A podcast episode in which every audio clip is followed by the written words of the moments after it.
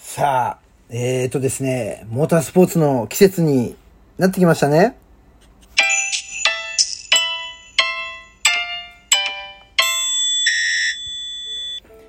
はい、皆さんこんにちは。ポジティブラジオテトラポットの上から、この番組は日本のクリエイターたちに夢と希望、愛と勇気を与えるため、日々奮闘しているウェブディレクターが本能のままにお届けしている番組です。どうも、ハップでございます。えーと、私はですね、モータースポーツをこよなく愛しておりまして、まあそれはですね、えーこれまでの収録でも、あとライブでも、うん、あの、ことあるごとに、あのーお伝えさせていただいていたことでございますが、とうとうですね、3月も末になるとですね、モータースポーツ、いろんなところでこう開幕しているわけですね。で特に私が好きなモータースポーツはね、やっぱりこのオートバイのね、二輪のね、世界選手権というものはね、常にこう情報を追っているわけなんですが、この、えーモータースポーツでいくと、MotoGP というね、うん、こういうね、えーあるんですよ。世界グランプリというやつがね。そして2021 2020年はさ、やっぱコロナの影響もあってさ、あれなんだよね、えっとね、前線やったのかな？前線やれなかったんだと思うんだよね。うん。で、しかもね、こう、チャンピオンだったね、マルク・マルケスという選手がですね、あの、怪我をしてしまいましてね、うん。勢力図にね、大きな、こう、変動があった2020年、えー二十数年ぶりに鈴木が、えー世界チャンピオンを取りましたね。みたいな、なかなかマニアックやろ？普通の人はね、こんな話されても全然わからんとは思うんだけども、まあ中にはね、えー僕と一緒にね、モータースポーツが好きだという方もいるかと思うので、思う存分話させていただきますよ。そして、2021年はですね、もうコロナが長引く中、えー開幕をしたらしいです。さあ、見てみましょう。で、見てみましょうって何を見るかというとですね、私、あれなんですよ。あの、大体、この結果をですね、YouTube で見ることが多いんですね。最近はこう、なかなかさ、雑誌とか買わないからさ、ねあの、雑誌からの情報。でも雑誌の情報っていうとさ、やっぱりタイムラグがどうしてもあるからね。数週間とか1ヶ月とかのね。だからやっぱりインターネットでね、やっぱ結果を見るのがいいんだけど、やっぱこの結果というのはね、文字で誰が勝ちました、誰が優勝しました、2位が誰です。で、タイム差が何秒ですとかっていうのを見てもなんかピンとこないから、やっぱりいいよ、今はこう YouTube でね、あの、ハイライトとかその辺をね、やってくれるんですね。うん。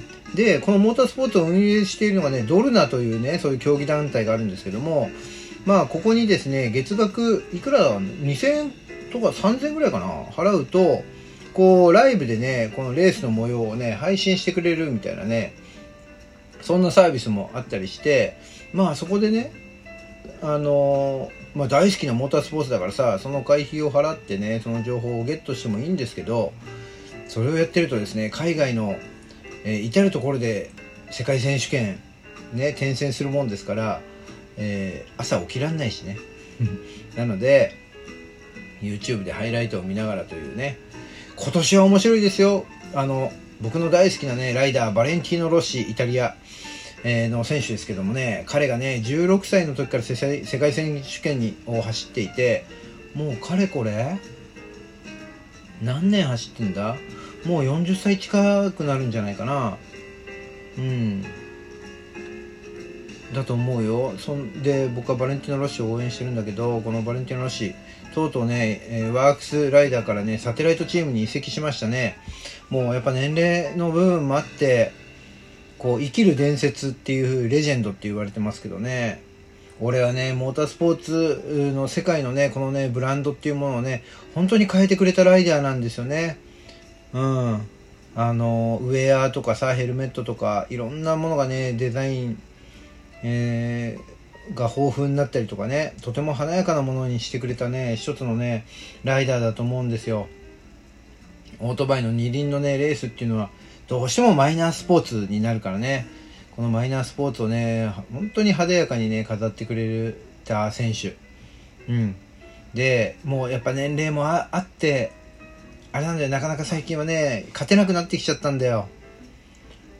うん、一生懸命応援してんだけど、なかなか勝てない。うん、でもね、このライダーがね、活躍してくれるっていうのは僕にとってはね、とても嬉しいことでね、その、もうこのグランプリ界をね、こう、担ってくれた、もう最近は若手の選手もどんどん増えてきてね、このバレンティーノ・ロッシに憧れて、オートバイのこの競技に入ってきたという、今のチャンピオン、これまでのチャンピオンね、マルク・マルケスも、えー、ロッシに憧れてオートバイに乗っていたわけなんですけどね。まあ、そのロッシがですね、とうとうメーカーチーム、ワークスチームからサテライトチームに移籍したというところで、もう引退も近いのかなというふうに思ってはいるんですけど、僕は最後まで応援しますよ。バレンティーノ。ね。さあ、2021年カタールグランプリ。カタールはね、ナイトレースなんですよ。夜にレースが始まるの。スタンドを見てもスタンド誰もいないな、人が。やっぱりコロナの影響があるんだな。うん。こういう中でレースをしなくちゃいけないわけだからな。なかなか、あれだね、メーカーもライダーも、いろん、うん、ちょっと複雑な心境かもしれんけどね。うん、ナイトレースはかっこいいよ。あの、光がさ、コースを照らしてるからさ、このマシンがさ、あれなんでね、このライトにの反射でね、ピカピカ光ってね、綺麗なんだよね。そう、俺が知ってるライダーもだんだん少なくなってきたな。そうだな。ババッジニアとかっていうライダーが出てきたな。ヨハン・ザルコが2位うん。ザルコはね、フランスのライダーなんで、フランス人ライダーそんなに最近はいないんだけどね。俺ザルコ結構好きなんだよな。うん、結構アグレッシブなライダーでね、もう、あれだよ。ま、走ってる周りのライダーをこうなぎ倒なぎ倒していくようなそんなスピード感があるライダーですけどね。うん、でもまだ、あれだな、元 GP、最上位クラスのこの元 GP では優勝はしたことないんじゃないかな、ザルコな。うん。フランシスコ・バッジアーニャ。バッジアーニャ、読めねえな。うん、な新しいライダーだな。うん、ドカティワークス。ドカティってのはイタリアのメーカーね。ドカティワークス。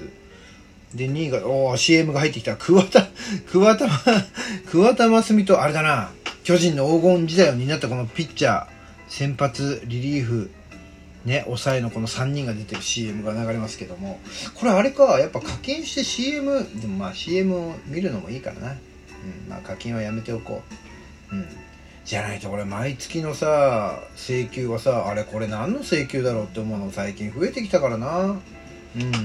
で、このね、ラウンド1の、えー、カタールのレース、フルレースのハイライトがですね、十何分にまとめられたものをね、今見ておりますが、おお日本人、唯一の日本人ライダー。ね、MotoGP で活躍してる中上くん転んじゃったよ。中上くんもね、あれなんだよ、16歳ぐらいからね、全日本でね、走ってたライダーなんだよね。今は唯一世界で、世界のね、この最高峰クラスで活躍してるライダーですけど、去年優勝すんじゃねえかなっていうとこまで行ったんだけどさ、転んじゃったよ。うん。ちょっと、2021年のオープニングレースも転んじゃったちょっと残念だな怪我がなければいいけどねうんでドカティがワンツー。で3位4位にヤマハだね。ヤマハの若手。そうだよ。ビアッチがさビアッチじゃない。ロッシが今まで開発してきたオートバイを若手のねビニャーレスとこれはな誰だろうな。カタルラロか。この若い2人が乗ってますよ。おおいいね。ドカティドカティワンツーその後ろにヤマハ2台が続くホンダはどうした？ホンダ。ホンダ全然来てねえぞ。マルクがまだダメだからか。